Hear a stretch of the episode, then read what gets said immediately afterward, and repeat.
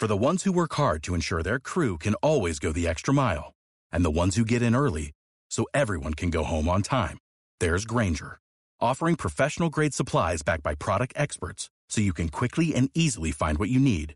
Plus, you can count on access to a committed team ready to go the extra mile for you. Call, clickgranger.com, or just stop by. Granger, for the ones who get it done.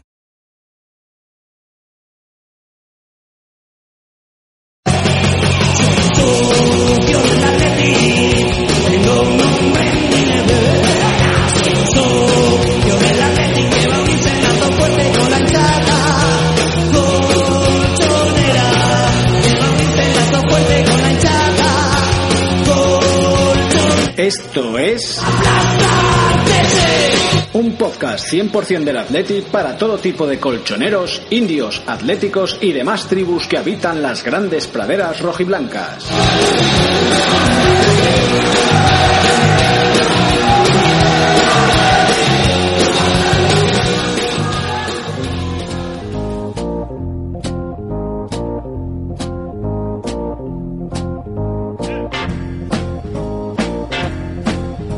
Buenos días, tardes o noches. Sean bienvenidos a Aplasta Arteche.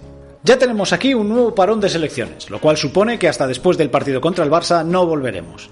Ya saben, algunos tenemos compromisos con nuestras selecciones y otros quedarán entrenando en casa. Se ha cerrado un cuarto del Campeonato Nacional de Liga, aunque nos falten dos partidos por disputar. Y el Atleti es el único equipo invicto de la competición, a tres puntos del virtual líder, pese a esos dos partidos. Pero lo que es más importante, vamos superando partidos con buena imagen de juego y goles. A la vuelta nos espera el Barça, a ver si por fin este año el Cholo logra ganar al equipo Claurana en liga, cosa que aún no ha conseguido.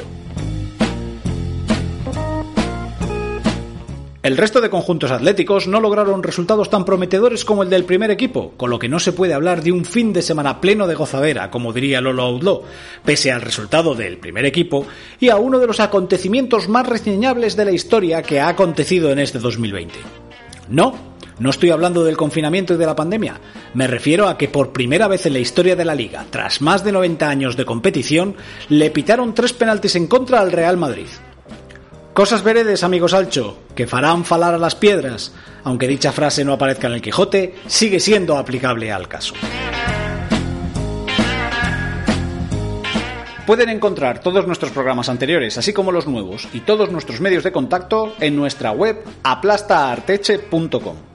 Esperamos sus comentarios en todas ellas y si lo desean, ayudarnos con los gastos de producción de este programa, suscribiéndose como mecenas en iVoox, desde tan solo 1,49 euros al mes, lo que les dará acceso a episodios en exclusiva y por anticipado a ciertos programas.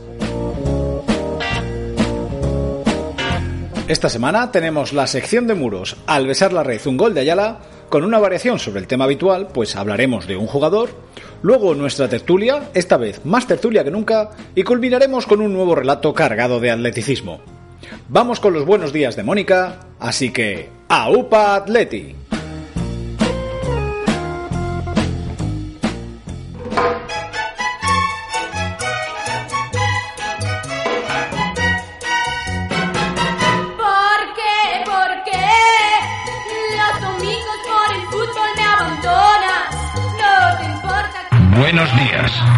Ayer jugó el Atleti. ¿Por qué? ¿Por qué? Hola, hola. Hoy en ayer jugó el Atleti. Decepción. Sí, decepción. Llevo más de dos semanas con una entradilla escrita en la que os cuento que hemos hecho pleno, pero nada, que no hay manera. Cada semana se complica más.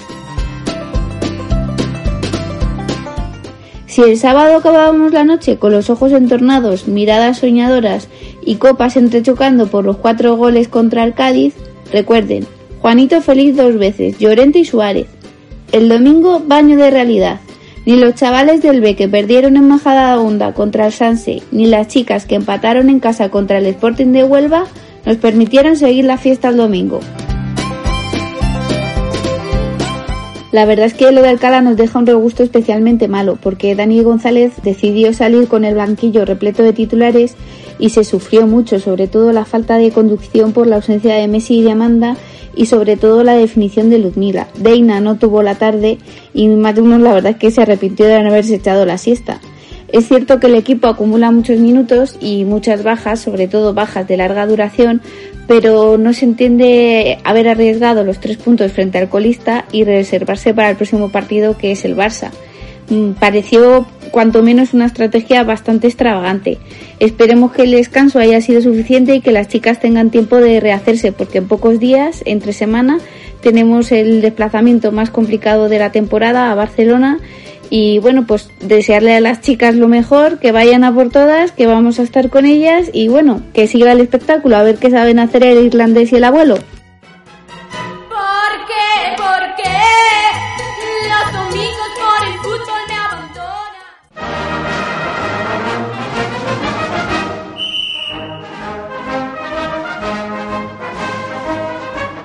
Ya está aquí nuestro amigo Muros para deleitarnos una vez más con Al besar la red un gol de Ayala.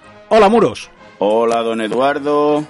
Eh, un placer volver a estar por aquí y, por supuesto, saludar a toda nuestra audiencia que a la que seguro que la historia que vamos a contar hoy eh, seguramente que les resulte desconocida, pero a la vez interesante. Pues sí, porque generalmente en esta sección solemos hablar de partidos históricos del Atleti, pero esta semana vamos a hacer algo distinto. Vamos a hablar de un jugador que tiene placa en el Paseo de las Leyendas, que jugó en el equipo que levantó el primer título de liga allá por el año 1940 y que tiene una vinculación particular con un popular presentador de espacios como Operación Triunfo, La Voz o Supervivientes. ¿Estoy en lo correcto, Muros? Efectivamente, don Eduardo. Eh, yo, mm, amante de, de la historia del Atlético de Madrid desde siempre, eh, no tenía conocimiento de, de esta situación y fue nuestro amigo Larvi quien, quien me puso en, en, en el camino de, de investigar un poquito sobre, sobre nuestro personaje.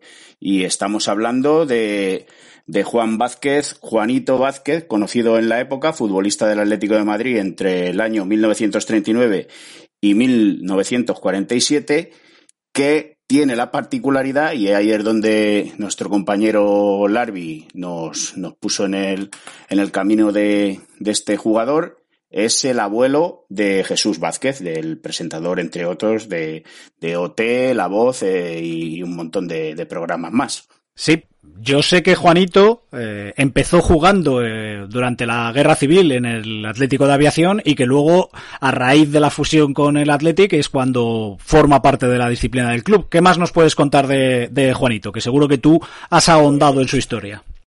Pues efectivamente, eh, Juan Vázquez, eh, nacido en 1912, eh, empezó jugando en segunda división en el Racing de Ferrol y en el Deportivo de La Coruña y tras la contienda bélica que acaeció en, en España en- entre 1936 y 1939, se enroló a las órdenes de, de Zamora en el en la Aviación Nacional, eh, club que, como sabemos, acabó fusionándose con el Atlético de Madrid para, para entonces llamarse Athletic de Aviación.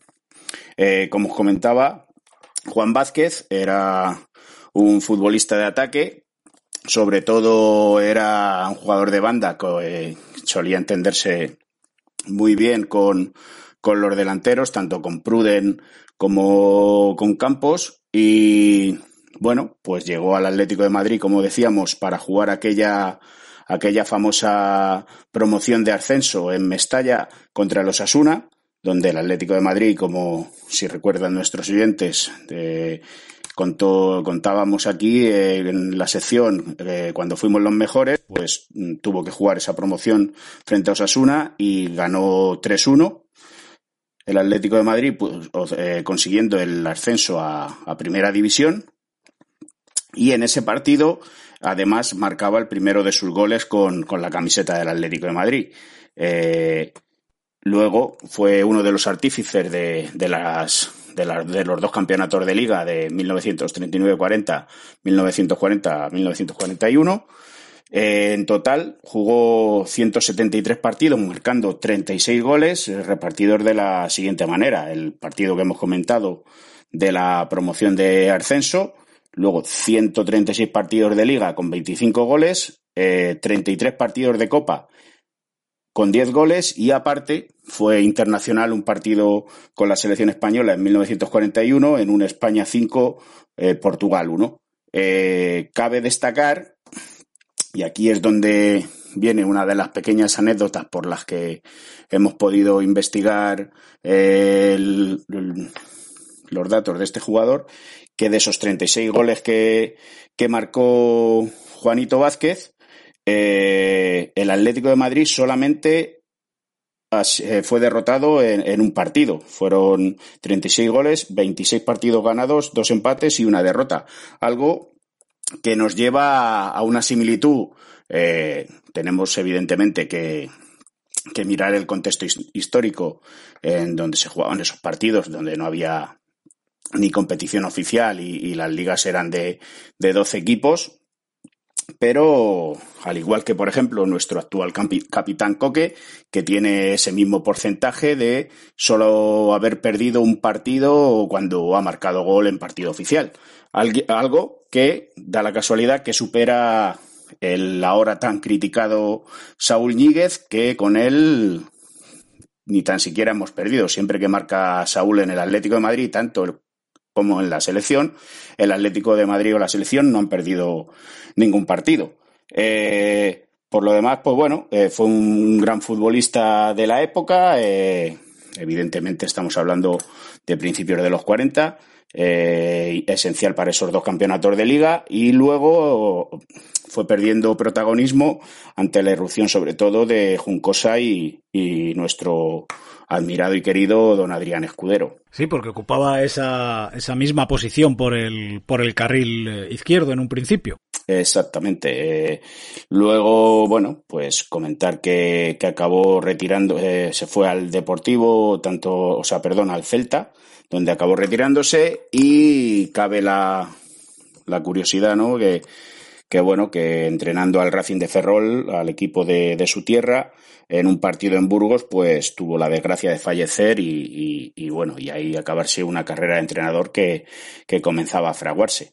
Eh, por lo demás, pues bueno, es, es, uno de los, de los jugadores, pues digamos, más carismáticos de la, de la época en el Atlético de Madrid. La verdad es que las circunstancias de su fallecimiento, tal y como has comentado, eh, fueron murió joven, murió con tan solo 44 años y Existen dos versiones. Existe la versión oficial que dice que falleció en el autobús según retornaban a Ferrol, pero la familia mm, aduce que, falleció realmente en un en el propio banquillo eh, durante el partido e incluso al final del partido. Y la verdad es que eh, se perdió un, gran entrenador. Y, pero es cierto lo que tú dices que eh, fue un jugador muy carismático en aquella época y que además hizo que su nieto, a pesar de no ser eh, futbolero, le guste o tenga preferencia por el Atleti gracias a esa circunstancia. Sí, cabe de destacar cuando, cuando salió todo esto en prensa, lo de lo que, que, Juan Escure, perdón, Juan Vázquez, Juanito Vázquez de la época, era el abuelo de, Jesús Vázquez, del presentador de televisión. El propio Jesús Vázquez fue al, al paseo de, las leyendas del Atlético de Madrid en el, en el Metropolitano y se hizo una foto en la... En la placa. En la placa, perdón, en la placa de su abuelo y, daba las gracias tanto al Atlético de Madrid como a, los aficionados por, por acordarse de, de su familiar. Bueno, pues la verdad es que en esta ocasión tu sección ha sido breve, en comparación con ocasiones anteriores, pero creo que ha sido muy interesante, Muros. La próxima ocasión en que vengas a visitarnos, ¿de qué nos vas a hablar?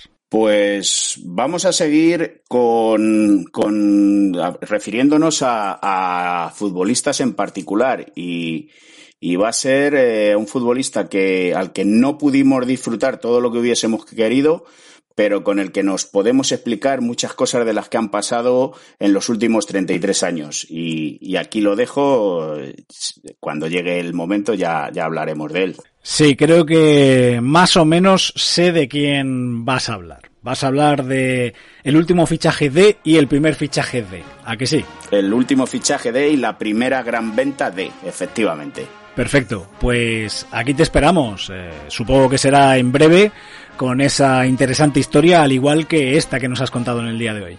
Muchísimas gracias, Muros, y como siempre, un placer haberte tenido aquí. Muy bien, don Eduardo, un saludo, un saludo a toda nuestra audiencia y Forza Atlético.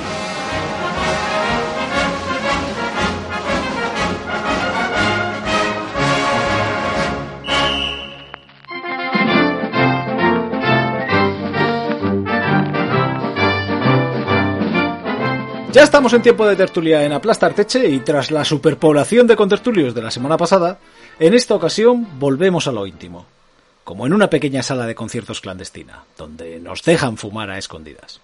Así que tenemos los músicos preparados para deleitarnos y hoy contamos con un trío de viento, formado por José Luis Muros.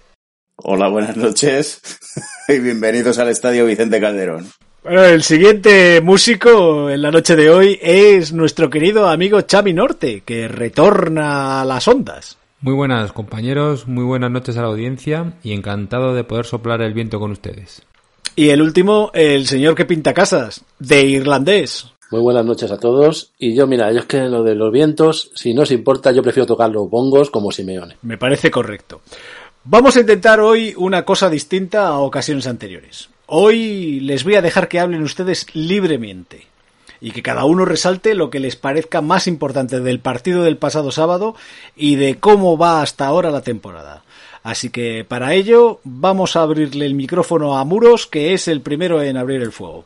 Cuéntanos, ¿qué te pareció el partido del sábado, José Luis? Bueno, pues eh, vamos a ver, el equipo llegaba con la obligación de ganar para, para irse al parón este de selecciones en, lo alto de la tabla y, bueno, eh, Simeone planteó el equipo con una presión bastante más alta de lo habitual, lo que al Cádiz le, le supuso un inconveniente bastante grande porque no esperaba el Cádiz encontrarse a un Atlético de Madrid con, con tanta presencia en su campo. Eh, evidentemente el Atlético de Madrid pudo aprovechar sobre todo el, el fallo que tuvo el portero y, y el central en, en aquella jugada a balón parado y, y, bueno, aprovechó el equipo bien ese error para ponerse por delante y la verdad es que a partir de ahí el Cádiz desapareció y el Atlético de Madrid fue, fue dueño y señor. Eh, me gustaría resaltar, aunque ha sido criticado ¿no? por, por todos en algunas ocasiones, el partido de, de Hermoso, que, bueno, personalmente pienso que Simeone eh, sabe plantear los partidos, ¿no? Hay gente que se piensa que es que llega allí al vestuario y, y le da la camiseta a 11 tíos y que salgan a hacer lo que le salga de, la, de las pelotas, ¿no? Entonces, la entrada de, de Hermoso sirvió sobre todo para, para, para parar al tal Salvi este, al número 7 del Cádiz, que la verdad es que venía haciendo unos buenos partidos, eh, sobre todo en, en, los partidos que jugaba fuera del Carranza y, y esa fue una de las primeras cala, de las primeras claves que tuvo el Atlético de Madrid para, para afianzarse en el partido. Por lo demás, pues bueno, actuación estelar de, de Yao Félix, lo que nos viene eh, nos viene acostumbrando en los últimos partidos. Eh, a mí me encanta que, que el 9 marque goles, aunque sea el, el 3-0, el 4-0 o tal. A mí, si el 9 marca goles, me parece genial. Y bueno, eh, resaltar sobre todo, pues eso, eh, la, buena disposición del equipo, sabiendo que, que, podía dormir esa noche líder y meter presión tanto a Villarreal como, como a Real Sociedad. Mm, por lo demás, pues bueno, eh, no sabría así destacar nada, nada, ningún, ningún pero a, al equipo, quizá el balón parado en contra, que, hay que seguir mejorando para que no nos rematen y, y poco más. Pues hilando a lo que dice Muros, eh, creo que desde el partido contra los rusos eh, se creó una pequeña duda en, existencial entre la prensa, que ya sabemos que siempre tira hacia donde, hacia donde no debe, salvo honrosas ex excepciones, y nuestro amado mundo Twitter Atleti sobre si el Atleti había cambiado su forma de jugar, si ahora jugábamos mejor pero no ganábamos. yo creo que el partido con los rusos de, la Champions, pues el Atleti jugó francamente bien. Tuvo muchas oportunidades de gol, tuvo un par de palos. Eh, o sea, ese partido no se ganó por, pura mala suerte, pero el Atleti dominó todas las facetas del juego. Algo muy parecido a lo del sábado con, el Cádiz. ¿Qué pasa? Que a veces la pelotita no quiere entrar. Eh, lo digo, pues por como decía Muros, que la gente está hablando ahora de que por fin el Cholo ha recapacitado y demás. Yo no creo que sea nada de, de eso, sino que igual sí que teníamos que haber atendido a razones cuando eh, hace eh, un poco más de un año nos dijo que era un año de transición y que el equipo iría poco a poco acoplándose. Yo pienso que el equipo ahora mismo no puede jugar a lo que jugábamos antes, porque los jugadores que tenemos no sirven para eso. No tenemos un Raúl García, no tenemos un Godín. eh, hay, muchos cambios. eh, a favor también. Tenemos a un tío como Joao Félix que se está destapando como gran jugador que es, que creo que se está beneficiando muchísimo de tener por delante un tío como Suárez que te hace jugar eh, a la defensa contra él, con lo cual le libera mucho y le permite tener eh, más capacidad de, generar juego. Y que simplemente eh, el Cholo una vez más se ido apretando teclas hasta encontrar hacia dónde tenemos que ir. La aparición de Hermoso el otro día, a mí personalmente, que soy dudoso seguidor de Lodi, porque creo que ahora mismo está mm, quitando más que aportando, me parece que afianza el equipo. Creo que en ataque realmente el otro día casi jugamos con tres centrales, porque Hermoso se metía, no, no subió al ataque, se quedó un poco metido atrás. Y Tripier sí, sí llegó arriba y se le vio alguna manera de, de aquel jugador que en los primeros partidos parecía que iba a ser eh, y nos iba a deslumbrar. No, no, no fue para tanto, pero bueno, por lo menos eh, algo se le vio. Y ajustando atrás con esos tres nos fue suficiente para aguantar al Cádiz, que no tuvo ninguna ocasión. Las ocasiones que tuvo fueron eh, remates desde muy lejos, que, que Oblak normalmente es muy raro que le sorprendan. Con lo cual, mmm, pues parece que el equipo va, va, tomando forma, va tomando forma, va entendiendo lo que juega y evidentemente cuando saben lo que juegan, juegan más confiados y dominan los partidos. Eso no significa que en un momento dado volvamos a, a, meternos un poco más atrás. Quizá el partido contra el Barcelona va a ser el que marque un poco qué tenemos que hacer porque son esos partidos los que el año pasado no conseguimos jugar bien. Los partidos contra los de arriba, esos 30 puntos, fue lo que nos tuvo fuera de cualquier tipo de, de lucha o de intentar estar más arriba de lo que estuvimos. ¿No os parece que realmente el punto de inflexión eh, se da eh, precisamente a partir del partido contra el Bayern? Quiero decir, tanto el, el, quitando el primer partido de liga, el de el del Granada, que, que fue algo que no nos esperábamos ninguno y, y, me recordó aquel partido frente al Madrid en pretemporada. De, los, luego tuvimos los dos empates y la victoria en, en Vigo sin jugar bien. Pero es a partir de ese momento contra el Bayern cuando parece que ya hemos dejado la pretemporada y se empiezan a ver ciertos eh, mecanismos de, de, equipo ya mmm, inmerso totalmente en esa temporada.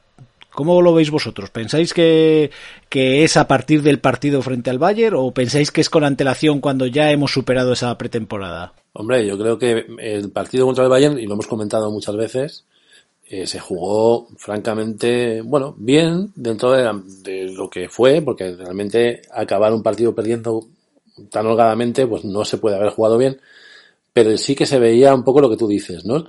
Se empezaba a ver al equipo eh, que jugaba, que proponía cosas. Y como decía Chami, además estoy de acuerdo con eso, otras cosas distintas, porque ya, o sea, jugamos bien, sí, estamos jugando bien, pero también jugábamos bien eh, con, con Gaby y con Tiago, también hemos jugado bien con Raúl García, o sea, hemos jugado otra cosa.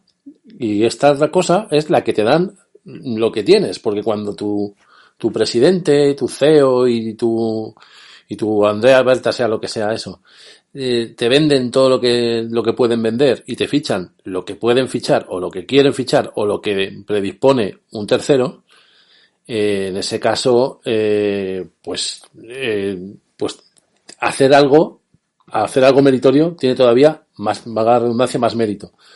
Entonces, con los mimbres que le han dado a Simeone, ha vuelto a hacer un equipo acojonante. Y encima está recuperando a jugadores para, para el fútbol.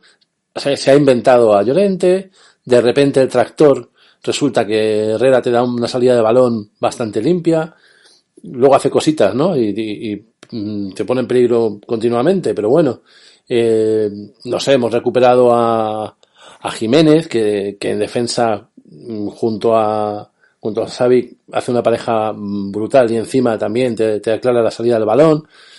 Bueno, pues mm, gente que se ha, que se ha ido recuperando y gente que, que tiene que aportar mucho. Y todavía queda gente fuera, porque no nos olvidemos de la temporada que estaba haciendo Carrasco hasta el momento, que es un tío que a mí me gusta un montón. Y yo creo que ahora a lo mejor se le complica un poco la entrada, no lo sé. O tiene que jugar de carrilero, vete a saber. Pero, pero bueno, que esto al final será lo que diga Simeone. Y lo que dice Simeone por el momento, no solamente por una cuestión de fe absoluta y ciega, como siempre se suele decir, eh, es porque me baso en los, en los resultados. Los resultados son acojonantes. Son los mejores de Europa, o de los mejores de Europa. Así que poca pega hay que poner. Y el que ponga mucha pega, ya será por cuestiones extradeportivas o completamente ajenas al sentido común o por intereses bastardos de cualquier tipo. Ahí lo dejo.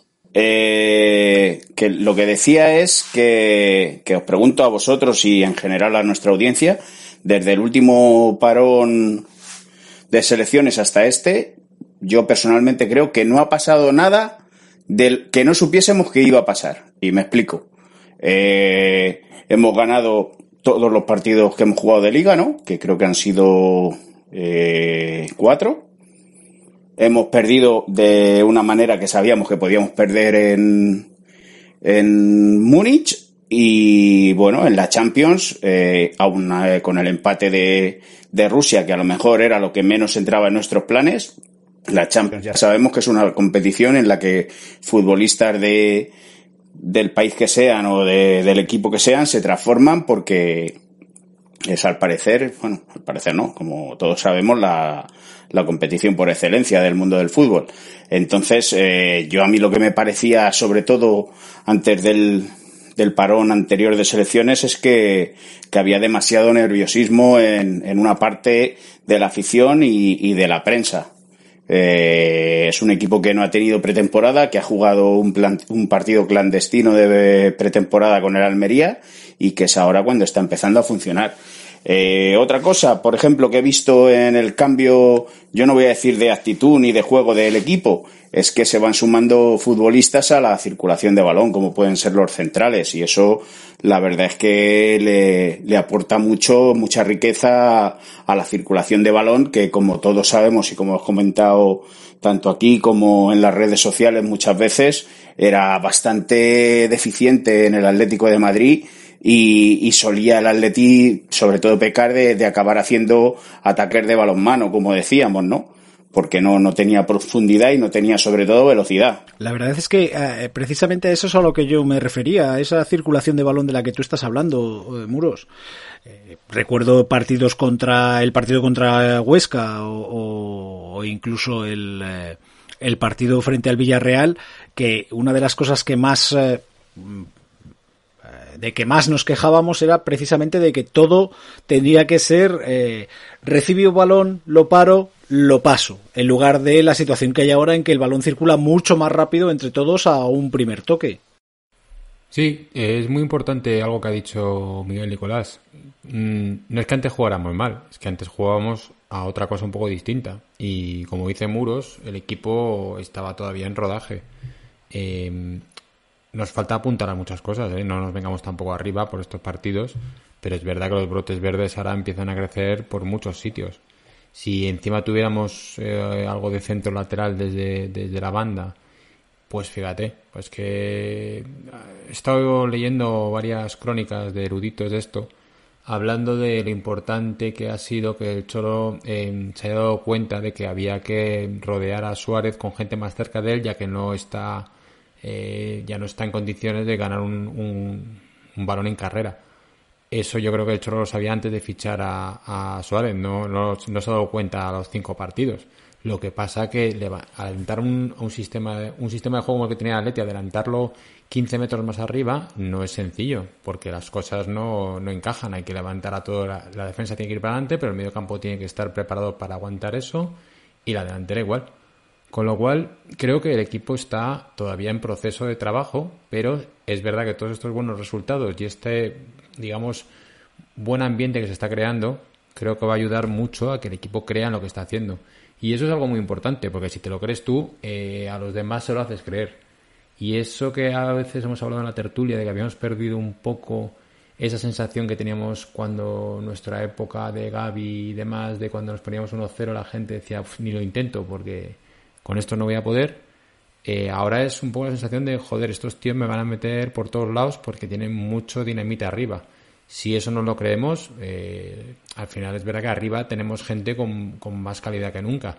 Incluso tenemos a Llorente que no tiene calidad, pero tú fíjate, el gol que mete el otro día, aparte del, de la pues, colaboración del portero, es un gol de un tío que ahora mismo eh, es que le da igual. O sea, si fuera el bingo se llevaba todos los premios. Es que todo lo que tira va para adentro. A ver si, por, cierto, a ver si ahora yendo a la selección no se lo cargan, porque estas cosas suelen pasar.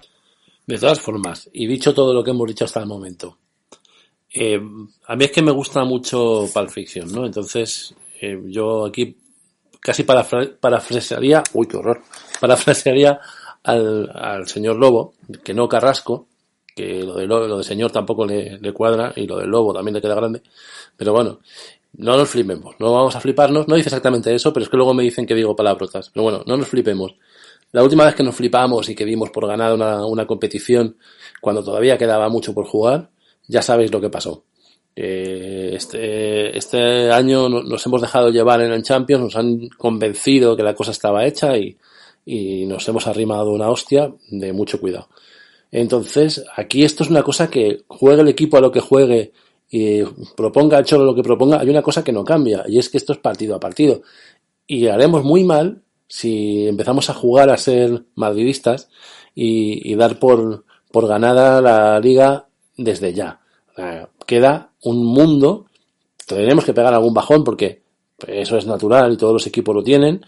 Eh, y cuando perdamos algún partido o empatemos algún partido, intentemos no abrirnos las venas, por favor, al menos no todos, solamente algunos, o por turnos o días alternos. Es que, es que me está dando miedo eso, el día que haya un empate, las ganas que, tienen alguno de, tirarse al, al, metro y no necesariamente a la taquillera. No, iba a decir eh, a lo que comenta Miguel Nicolás, que no es que se quieran tirar al metro eh, la gente, no, directamente van al cuello de, de quien van porque están con el cerebro comido por esa parte de la prensa y ya está. Y, y tenemos que ser claros. Eh, aquí no es cuestión de ser ni más ni menos atléticos. Eh, hay gente que, que, no le gusta a Simeone y que lo hace público y, y, y, con argumentos, bueno, unos mejores, otros peores. Pero también digo, y, y aquí, pues yo siempre, vamos, me da igual lo que, lo que me pueda decir la gente, pero los, los fracasos del equipo nos van a doler a todos, eh, probablemente, pero los éxitos no los vamos a saborear de la misma manera. Es imposible. Es imposible que alguien eh, saboree un triunfo del Atlético de Madrid, que, en, tanto en Champions como en Liga, como eh, cualquier otra competición, eh, cuando has estado durante X tiempo, X años, metiéndole hostias a Simeone hasta en el cielo de la boca. Es que es imposible. Es imposible que alguien disfrute eh, las victorias eh, con, con, la misma intensidad que, que, los que hemos estado a las duras y a las maduras. Y eso es así. No sé, Muros. Yo creo que hay, hay gente, como dices tú, hay gente pato, pero mmm, creo que en la victoria es más fácil. Todos al final recogen velas y todos se quedan tan contentos. Luego, como dices, en eso estoy totalmente de acuerdo. Para dar poco en el palo están encantados. Pero vamos, también va muy de la mano de lo que estamos hablando, de la nueva tendencia esta de que somos favoritos a todo y todo lo tenemos que ganar. Tenemos que competirlo todo, lo llevamos diciendo desde el principio de esta temporada. Competirlo sí, ganarlo pues, pues igual sí, igual no. Es que esto ya depende de muchos factores. Eh, o sea, esto no es llego y juego bien y gano, o llego, juego mal y gano también, o lo que sea. Hay que esperar. Pero creo que en lo bueno al final eh, vamos a estar todos más o menos tirando para adelante y, y, los que tengan que taparse se taparán y dirán que bueno, que no era para tanto y tal. Eso sí, luego estarán esperándole. Pero, pero bueno, vamos a esperar. Vamos a esperar, como dice Miguel Nicolás, a ver qué pasa. A ver qué pasa dentro de tres semanas. Igual están ya otra vez con la, con la caña dándole a Simeone porque no puede más y porque es un matado. Y resulta que, como estoy oyendo, que ahora todo es gracias a Nelson Vivas, que es el que está cambiando el temperamento del Cholo. Eso es de no conocer al Cholo, con sus cosas buenas y sus cosas malas, y sobre todo de no conocer cómo ha jugado el Cholo siempre en sus equipos.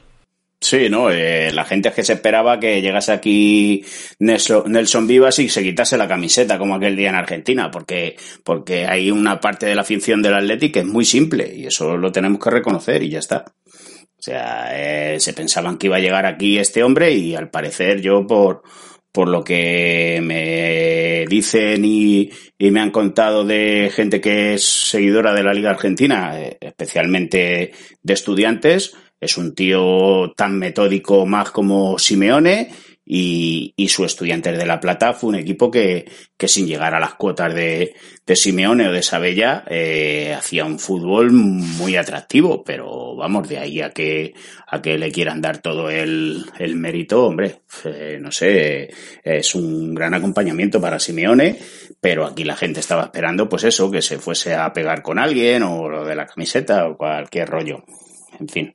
Pero os dais cuenta, os dais cuenta que después de los dos eh, primeros empates de liga, eh, la gente estaba diciendo que el problema era que el equipo no carburaba precisamente porque quien faltaba era el Monoburgos.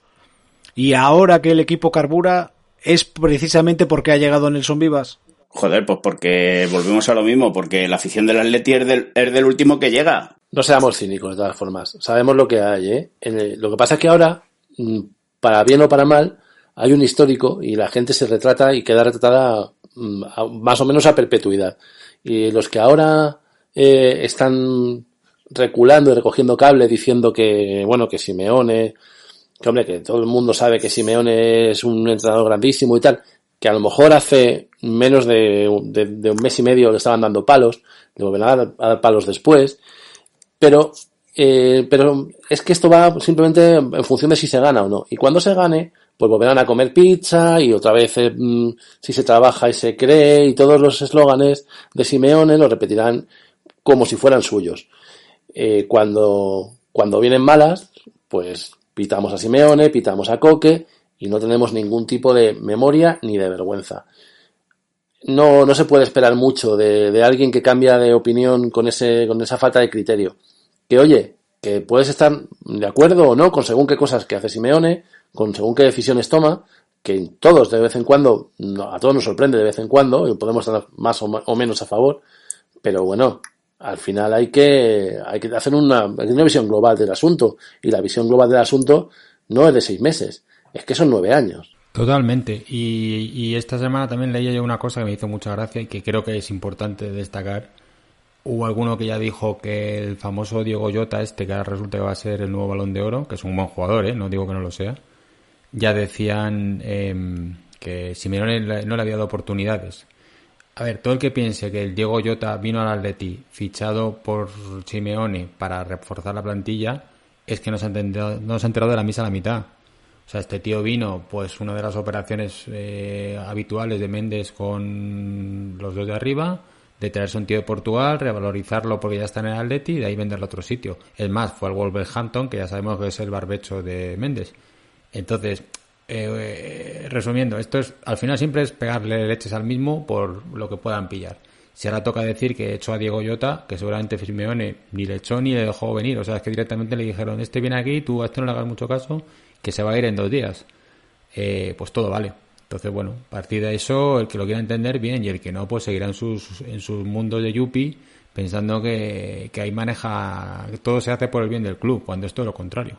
Os voy a preguntar eh, sobre otra cosa, ya que tú has dicho antes, Chami, que, que este año, al igual que otros, mm, tenemos que competir, que es lo que realmente se le exige al equipo, más que el hecho de exigirle que gane títulos, como están pretendiendo desde algunos eh, medios de comunicación, eh, a mí hay una cosa que, me hace mucha gracia y es que ciertos medios están justificando este cambio porque en años anteriores habíamos tirado ya la temporada o lo que es la liga a partir de noviembre. Y, y, como no hay nada mejor que ir a los datos y ver cuál era la situación exactamente hace un año, si os acordáis, hace un año al final de la primera vuelta, en la jornada 19, el Atleti era tercero a tan solo 5 puntos del líder, que en aquel momento era el Barcelona después de todo lo que se produjo con intentar que Madrid y Barcelona jugasen el partido clásico aplazado y que se disputó a principios de diciembre. O sea que yo no creo que, que en noviembre del año pasado hubiéramos tirado ya la liga, porque el 19, en la jornada 19, día 3 de enero, estar a 5 puntos, creo que todavía estábamos en plena competencia. ¿Vosotros creéis que esa mentira se está mm, intentando repetir mucho a ver si de esa manera se convierte en realidad y la gente compra el discurso? Eh, puede ser. A ver, se les ha desinflado un poco el globo del Sevilla, que es otro de sus globos favoritos. Eh, porque el Sevilla lleva tres o cuatro partidos dando síntomas de que no es tan firme candidato a todo como todo el mundo decía. ¿Qué pasa? Que cuando se les van acabando los, los mm, señuelos, pues tienen que apuntar a otro lado. El tema es que aquí los dos de arriba estén siempre ellos y que nadie les moleste. Eh, entonces, es verdad que las sensaciones yo creo del equipo son distintas, porque el año pasado se empezó muy eufóricos después del partido aquel de, de Estados Unidos y el equipo, bueno, iba sacando los partidos como podía. Y este año ha sido un poco al revés, quizá. Sobre todo después del varapalo de Múnich, que yo estoy de acuerdo, no, no puedo decir que el Atleti jugó un buen partido cuando acabó así. O sea, el Atleti no, no jugó un buen partido, porque si juegas un buen partido no acabas con ese resultado. Por mucho que sea el Bayern de Múnich o el Pelé o el Brasil de Pelé. Entonces, ¿que es posible que estén ya eh, apuntando por ahí? Sí, es que yo creo que las armas de intentar sacarnos un poco de nuestras casillas son eternas y son y son año tras año pues eh, las mismas más o menos con alguna innovación. El tema es que el equipo se lo crea y yo este año sí veo que el equipo está otra vez remando todas a una, todos a una y, y, siguiendo un poco las ordenanzas de lo que de lo que se les marca desde la dirección del banquillo. Y ven que por ahí las cosas van mejor. Y siento ser muy repetitivo en este tema Creo que la entrada en el campo de un líder como Suárez está ayudando mucho, porque yo soy fiel seguidor y acérrimo de Coque. Creo que es un jugador vital para el Atleti. O sea, creo que cuando él no está, bueno, los resultados están ahí. el equipo se, se, no juega igual. Pero quizá ese carisma de líder lo tiene más Suárez, que acaba de llegar. Es un tío que se pega, que el otro día se pone a mirar el bar detrás del árbitro para darle el coñazo y le sacan una tarjeta. Bueno, pues ese espíritu que era el que teníamos antes, eh, Suárez lo tiene. Y Suárez no ha venido aquí a retirarse. Suárez ha venido aquí a ganar porque es un, es un ganador nato. Dentro de, sus, de sus posibilidades físicas, bueno, pues las que le están cayendo dentro las está colocando casi todas. Y creo que también es un cambio importante para, para el equipo, que tener un líder en el campo así. Abuelo, paga el software. Abuelo, con lo de las tazas. Abuelo, paga el software. Lo que os quería decir es, aparte de esa mentira eh, que ya os he citado, hay otra mentira que se está diciendo mucho ahora y es que el Atleti está cambiando porque Joao por fin le dejan jugar como pajarito libre. Y, ha habido un tuit que publicó ayer eh, un tuitero, el cual tengo aquí guardado, y que ese tuitero es Adrián Barrios, con el nick arroba barrios 2326, en el cual eh, presentaba un, un mapa de calor de la temporada de Joao Félix, de esta presente temporada, la 2021, y que decía, por fin se dan cuenta de que Joao Félix no puede jugar en una banda, que tiene que jugar arriba. Y en ese mapa de calor que mm, enlazaremos en nuestro perfil de Twitter, se puede ver perfectamente cómo Joao sigue jugando por la banda, y aprovechando esas diagonales para entrar hacia el centro. Eh, Muros, ¿tú cómo lo ves? ¿Crees que esa mentira se está intentando asentar en los cerebros, eh, pero que no es tal verdad? Sí, bueno, la, la posición de, de, Joao es simple y llanamente para, para precisamente, por ejemplo, no sé si recordáis el partido del Granada o, o la segunda parte de, de Huesca, para poder asociarle con, con, con Carrasco. Eh, sobre todo el otro día, el día de, del Cádiz y, y el día del, del Lokomotiv, eh, a lo mejor sí es cierto que, que, no llegó a entenderse del todo con, con Saúl, que, que estaba en esa posición un poco más escorada a la izquierda, pero, pero las, las cualidades de, de Joao le permiten jugar eh, escorado a la izquierda y, y, y, haciendo diagonales hacia el centro con, con, la conducción de balón que tiene. De todos modos, evidentemente, eh, Joao, como, como cualquiera de los futbolistas que, juegan en el Atlético de Madrid, están sujetos a un libreto a la hora de, de cuando se pierde la pelota y, y, de defender. Y eso no, no lo va a cambiar, no se lo va a cambiar nadie a, a Diego Pablo Simeone. Otra cosa es que evidentemente eh, tenga a lo mejor algo más de libertad con, cuando el equipo tiene la posesión y de eso se, se puede estar beneficiando tanto Joao en lo personal como, como Correa, Carrasco o el propio Luis Suárez en ataque. Eh, a partir de ahí, bueno, eh, esto es como todo. Aquí todos sabían lo que, lo que iba a pasar, eh, porque son todos, efectivamente, son, saben mucho más que Simeone y gracias a Dios, pues Simeone les ha hecho caso. Pues qué voy a decir, si al final es todo tan sencillo como tener delante un delantero o tener a un tío que reparte bocatas. Es que es muy diferente. Es muy diferente tener a un tío que vive fuera de juego, que cuando tiene una clara puede tirarlo al muñeco o tirarlo a la grada, o tener un tío que no solamente las enchufa, sino que además, pues eso, arrastra, arrastra centrales, juega, juega muchas veces eh, rápido al primer toque, te la deja de cara. Es que, es que hay un abismo, claro. Y eso lo ha notado, lo ha notado mucho Joao y lo ha notado todo el equipo en general. O sea, vamos a ver, realmente el fichaje de, el fichaje de Suárez es un fichajazo. Por el coste, por el rendimiento que, que está dando, que sí, que es verdad que habrá que ver, porque siempre salen los haters diciendo que vamos a ver en Champions, que los partidos grandes vamos a ver si, si le da. Bueno, pues a lo mejor no le da para los partidos grandes al rendimiento, seguro, al rendimiento que estaba teniendo años anteriores en el Barça, seguro que no. Pero con lo que tiene nos da de sobra para, para hacer una temporada mucho más que digna.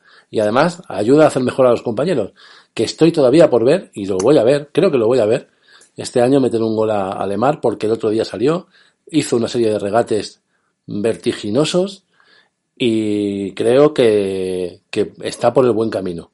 Al final, este año, lo mismo, lo mismo, mete un gol queriendo. El otro día estuvo a punto de meterlo de rebote, o sea que todavía hay posibilidades. Sí, sí, de rebote que me voy a coger yo como lo meta, porque es que de verdad que el coñazo que me vais a dar en general va a ser para que me vaya a TikTok o algo que deje Twitter. ¿Os acordáis que hace mm, recientemente poco tiempo, concretamente en el partido frente al Betis, Joao no fue titular y hubo auténticos ríos de tinta criticando esas rotaciones que estaba haciendo el Cholo. Sí, sí, perfectamente. Pero bueno, que es lo que dice Muros, que aquí todo el mundo lo sabe. Todo el mundo lo sabe y todo el mundo, menos mal que, como, como dice Muros, el Cholo está todo el rato mirando Twitter del banquillo y lee los comentarios y dice, hostia, tienen razón, voy a sacarle un ratito al chaval este, que debe ser muy malo. Es que yo tengo un, tengo un problema con este tema, y ya lo dije otra vez, creo. Yo no creo que ningún entrenador sea gilipollas. O sea, sí, gilipollas a nivel personal, de que te lo encuentres en un bar y son gilipollas, pero a nivel profesional, yo no creo que ningún entrenador de primera división decida cargarse un jugador porque le, porque le apetece. O sea, si tiene un tío que juega bien, pues le pondrá. Y si no juega, y si no juega, será por alguna razón. Y él sabrá cuál es. Que igual se equivoca, sí. Pero tendrá sus razones que le ve todos los santos días entrenando. Y mira, hablando de ser gilipollas, eh, como tú bien has dicho, no creo que ningún entrenador sea gilipollas. ¿Por qué pensáis que entonces Simeone insiste tanto con Saúl? porque es gilipollas, porque eh, la verdad es que eh, solamente ha tenido dos partidos y no ha estado en su mejor forma, pero otra vez el sábado veíamos a gente y hordas de atacantes contra Saúl después de haber cumplido 300 partidos con la y blanca con que no, no tiene por qué jugar. A ver, Saúl es un emblema, está claro, y más que un emblema es un jugador que a Simeone le encanta por muchos motivos. O sea, es un tío que abarca muchísimo campo, que trabaja una barbaridad. Es verdad que no está en su mejor, en su mejor forma, y lleva algún tiempo que es así, pero incluso no estando en su mejor mm, versión, a Simeone le soluciona mucho dentro del campo. Ya no es hablar de, cuando se comía el lateral izquierdo porque no había quien, que bueno, mira, parece que por lo menos, eh, sin ser una maravilla, pero hermoso, te, te cumple y te cierra la banda. Pero bueno, pues, eh, pues eso libera, ¿no? Y, y, y, Saúl, cuando ha tenido que ponerse el mono de trabajo, ha trabajado por medio equipo. Y lo sigue haciendo, porque es su carácter. Eh, yo creo que para, para Simeone eso es más que suficiente. Y creo que, que seguirá jugando hasta que recupere su mejor tono, porque es un jugador muy importante en el equipo por jerarquía, por pertenencia, que no nos olvidemos que la pertenencia es crítico, es algo crítico para Simeone y para su proyecto de equipo, y porque es un jugador, aparte de todo, es un gran jugador. Y lo ha demostrado miles de veces, eh, resolviendo partidos muy complicados. Y que precisamente el sábado lo que pretendía Simeone era cerrar esa banda por parte del Cádiz. Por eso pone a, Hermoso y a Saúl por delante para frenar esas entradas por esa banda del Cádiz, que era por donde más daño estaba haciendo. Y mucho mejor tener a Hermoso y a Saúl que no tener a Lodi y a Lemar. Eh, Muros, ¿tú qué opinas del tema de Saúl? ¿Tú crees que, que, Saúl es imprescindible porque es uno de los fetiches del de, Cholo? ¿O realmente Saúl lo ve entrenar y cree que es el mejor para ese puesto en determinados partidos, como por ejemplo el sábado, como acabo de comentar? Vamos a ver, Saúl, por lo pronto, fuera parte ya de, que haya tenido un bajo rendimiento que, que bueno, es eh, hasta cierto punto discutible, porque eh, bueno, eh, Saúl ha tenido malos partidos, a lo mejor en determinadas ocasiones, pero, pero es un tío esencial para Simeone. Eh, lo que, lo, como si se recupera Saúl es dándole minutos, como la primera parte de, de Moscú, o el otro día, estando el partido ya, digamos, resuelto, es más fácil que, que, que el chaval se suelte y, y demuestre su calidad que a lo mejor relegándole al banquillo, quitándole el minuto 60. Vamos a confiar y luego volvemos a lo mismo. Venimos de un carrusel de siete partidos en tres semanas y, y vamos en dirección a, a otro, que, que, es ahora cuando acabe el parón.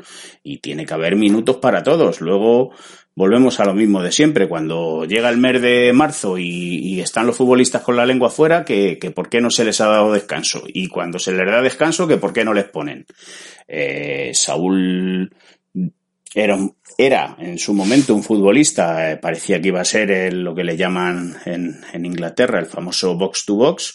Eh, ahora por circunstancias está jugando en la banda izquierda y a Saúl lo que hay que es agradecerle muchas veces los marrones que se ha tenido que comer teniendo que jugar de lateral izquierdo y a lo mejor no, no pudiendo potenciar sus cualidades al, al 100% por, por tener que sacrificarse eh, para el beneficio del equipo. Yo, a mí Saúl, cuando está en el campo, a mí personalmente no me molesta nunca, al contrario. Creo que es un futbolista que, que nos va a aportar más de lo que nos quita. Eh, luego, pues, evidentemente, a lo mejor hay algún partido o hay partidos en concreto que, que tiene que entrar desde el banquillo y, y, no hay que hacer tampoco un, digamos, un drama. Eh, recordar que, que, por ejemplo, Coque en Moscú fue, fue suplente y bueno, sí, cuando entró el equipo mejoró dentro de que la primera parte ni mucho menos fue mala, al contrario, fue una buena primera parte. Entonces vamos a intentar que los futbolistas, que los futbolistas potencien, digamos, eh, eh, la calidad del equipo y que, y que todos puedan aportar algo. No, no hay por qué matar a un futbolista que nos ha dado tanto como Saúl. Eh, vamos a esperarle. Es un futbolista al que a lo mejor hay que esperarle porque le está costando un poquito más estar al nivel de los demás. Yo personalmente le voy a esperar siempre. Y que le puede estar costando porque recordemos que viene de una lesión. Y entonces eh, tiene que ir recuperando la forma, puesto que no ha terminado de hacer esa pretemporada eh, tal y como ha hecho el resto. Pero hablando del tema de las rotaciones y los minutos de aquí a que llegue el mes de enero, me gustaría sacar un comentario que se escuchó el sábado. El sábado eh, había un comentarista que parece que últimamente nos ha tocado en suerte, que es un tal Guillermo Uzquiano, y la rima se la voy a dejar a Miguel. Pues me la agarras con la mano. Eh, el cual comentó que... Si me permites, a mí como, en, eh, vamos, en las redes sociales me tiene bloqueado desde después de, desde el día después de Lisboa en 2014, o sea que imagínate lo que le diría yo. No, pero que me hizo mucha gracia el comentario eh, que al final del partido, cuando se hacen los últimos cambios, entra a jugar Torreira, entra a jugar con Dogbia y que debutó ya con el equipo recién llegado, pero sacó puntilla diciendo que no habían jugado chavales de la cantera, que son estos partidos cuando hay que darle minutos a los chavales eh, para que terminen de irse rodando. ¿Vosotros creéis que estamos en esa situación en que ya no sobra tantísimo tiempo en los partidos para que entren los chavales o, porque Simeone mm, precisamente no es que sea un entrenador que dé mucho juego a la cantera? Bueno, a ver, en realidad eh, creo que el asunto es muy sencillo. Eh, Simeone pondrá a los canteranos cuando, cuando considere que los tiene que poner. Mm, si a Simeone le, se la tiene que bufar amplísimamente lo que opine la gente en Twitter, lo que diga un tuitero eh, con, con altavoz en televisión, pues le tiene que traer todavía más al fresco, la verdad.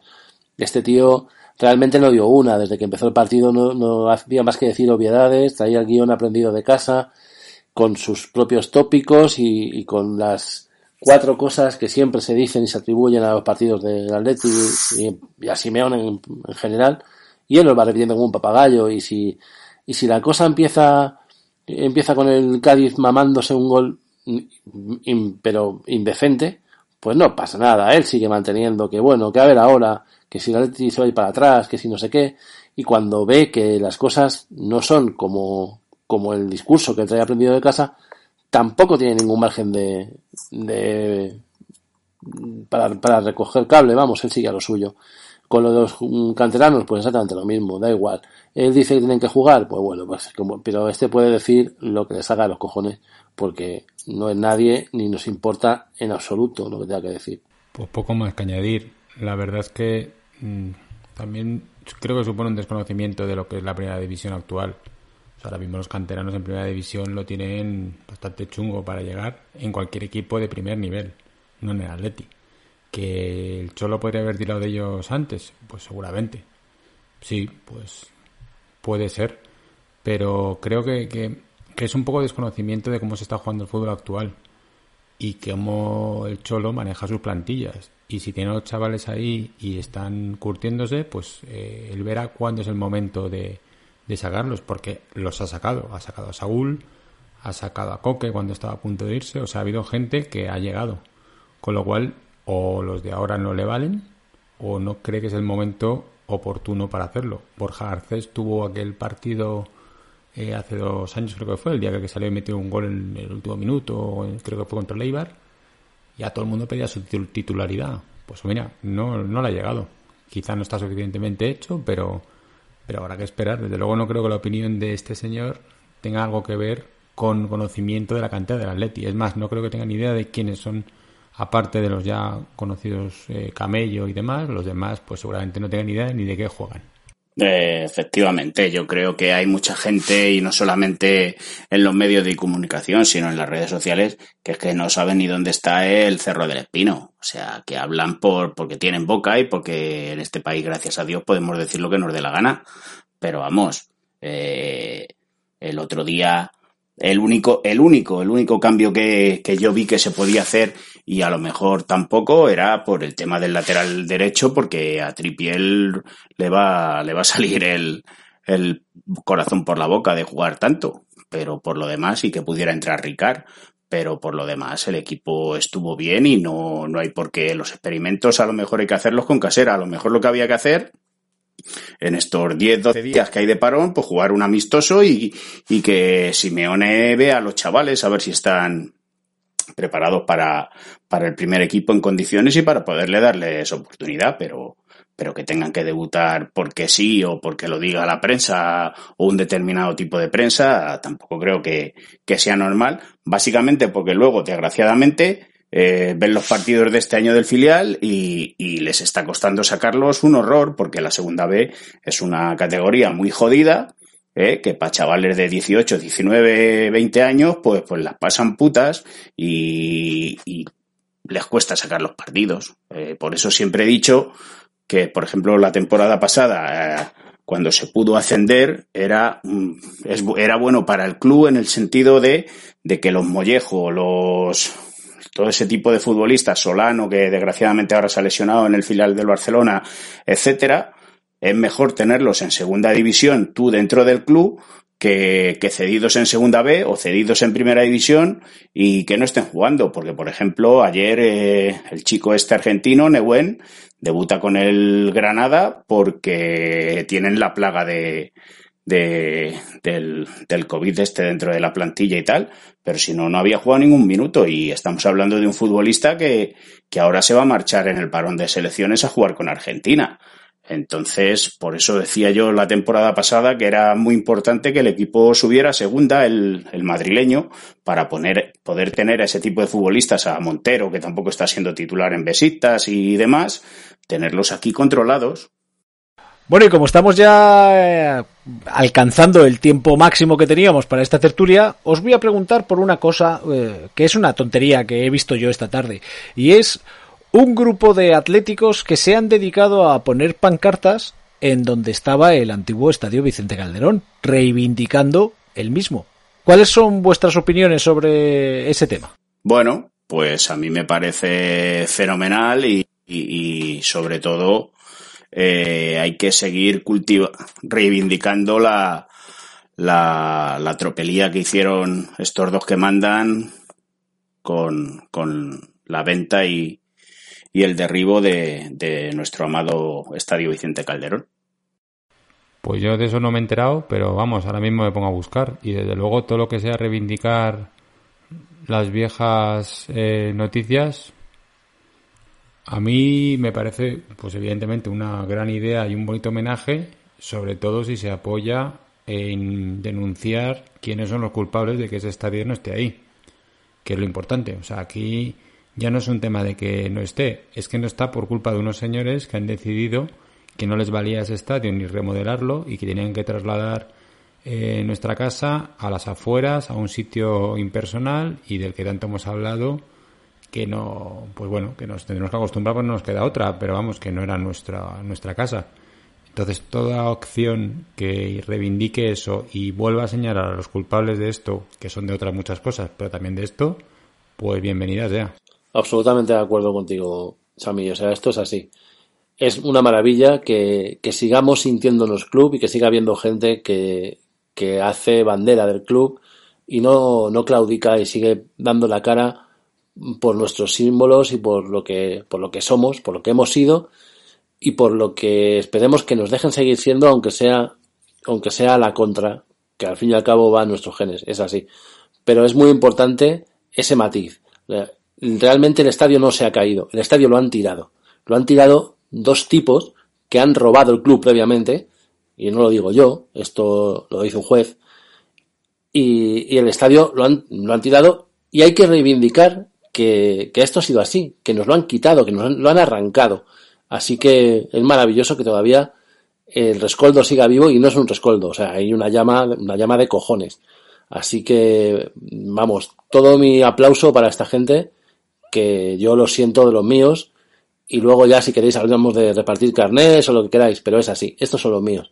Pues a mí me pasa lo mismo que a ti, eh, Miguel, que yo solamente puedo sacar eh, este comentario para agradecer a esos que están todavía luchando por el estadio, pese a que sea totalmente imposible que vuelva a edificarse, pero que sepa todo el mundo cuál ha sido el motivo por el cual el Vicente Calderón ha dejado de ser nuestra casa y ha desaparecido del mapa.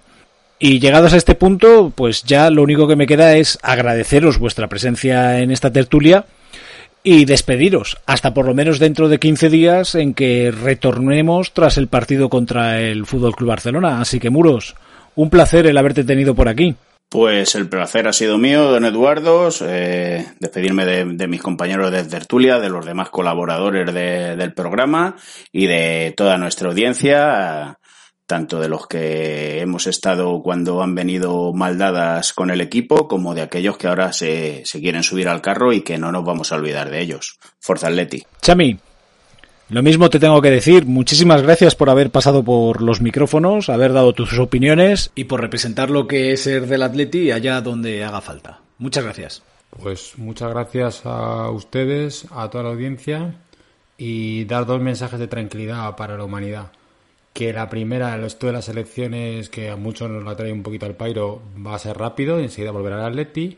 Y la segunda, que eh, aunque ayer por primera vez en la historia alguien le pitara tres penaltis a, uno, a un equipo que viste de blanco, eh, que sepan que la humanidad no se va a acabar. O sea, que esto ha podido pasar, ha podido pasar sin problemas y que incluso se podría repetir, quizá dicen, en el próximo siglo, pero que, que no va a pasar nada, que la humanidad sigue para adelante. Pues Miguel, eres tú el último el que está llamado a cerrar este programa, al igual que ha sido llamado a cerrar otros anteriores. Así que despide, por favor. Y muchos bares también he cerrado, pero ese es otro tema. Solamente quiero hacer, antes de, mi alegato final, que ya más o menos no voy a hacer spoiler porque ya lo sabéis, pero sí quiero decir una cosa. Eh, a ver, eh, don Eduardo, tiene usted que pagar la licencia del, software premium, ya se lo he dejado caer antes, porque es que estamos teniendo muchos problemas y luego la gente se nos va a quejar de que se nos oye raro y tal. Dicho lo cual, Fosa viva el Estadio Vicente Calderón y que le den por el culo a la sal.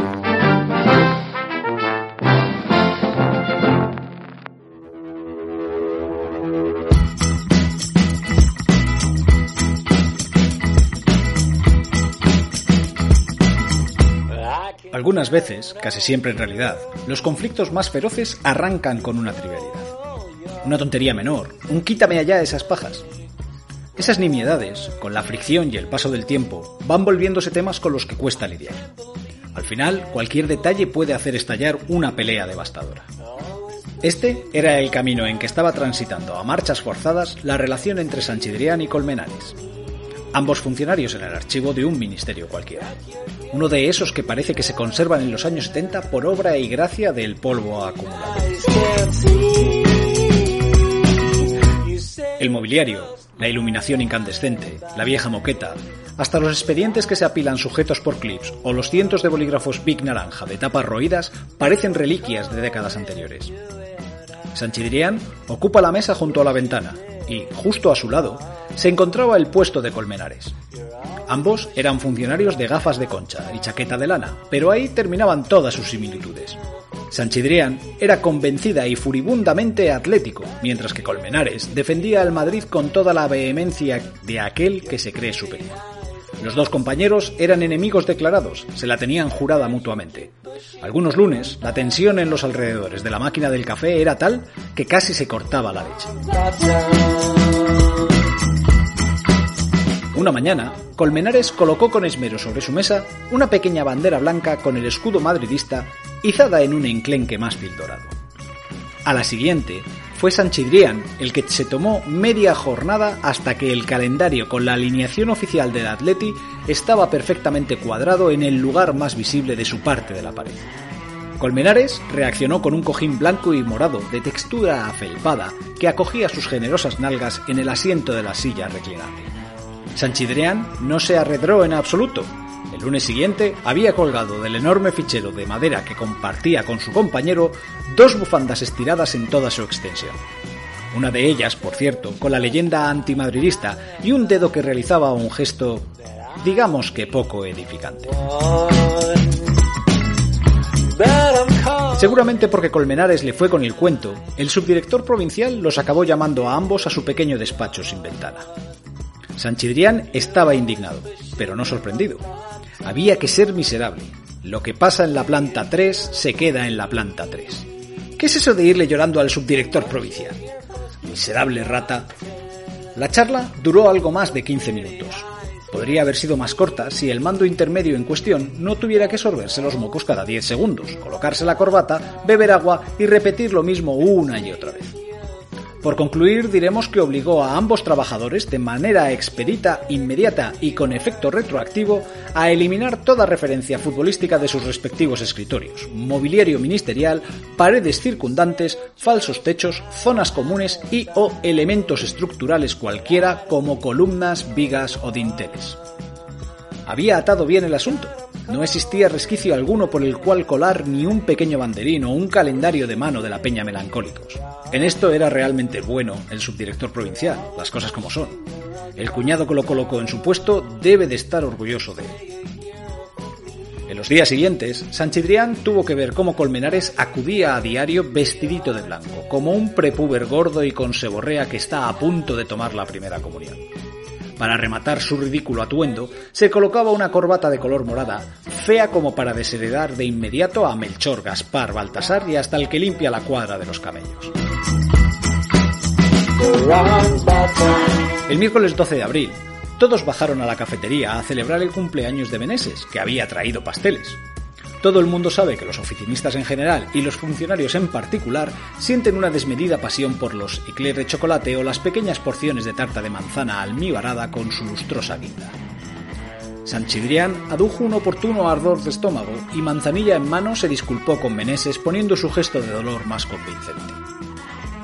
Todos los compañeros de la planta 3 desalojaron el edificio como una alegre manada de llenas en busca de su más preciada presa, la bamba de nata en miniatura maridada con su buena media hora de cotilleos de oficina.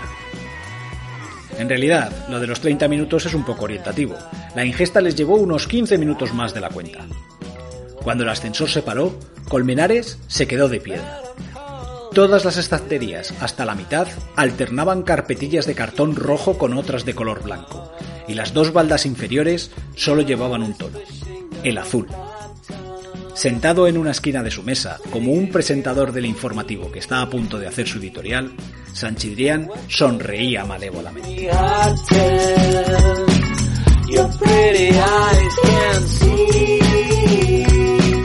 Una historia de Miguel Nicolás Oshiro.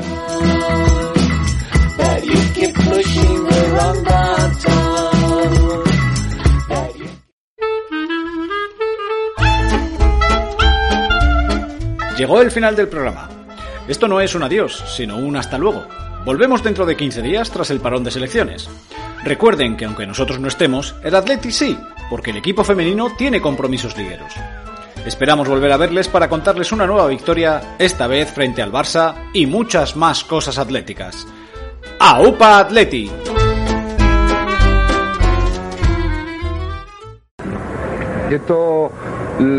Tristeza, ¿no? Porque, bueno, el no estar con mis compañeros o no estar ahí realmente viviendo el partido todavía más de cerca donde me corresponde estar, por lógicamente es para estar triste, pero, pero estoy tranquilo y estoy con la conciencia muy tranquila. Yo he visto que de mi, de, mi, de mi boca no ha salido ningún tipo de descalificación hacia nadie y, bueno, yo lo único que puedo decir es que me he llevado 11 años en el club. eh, y pase lo que pase, independientemente de que yo salga por la puerta de atrás, que, que tenga un con el club, no con el club, con el club desgraciadamente, ¿no? Pero siempre seguiré siendo del Atleti y siempre le defenderé a muerte.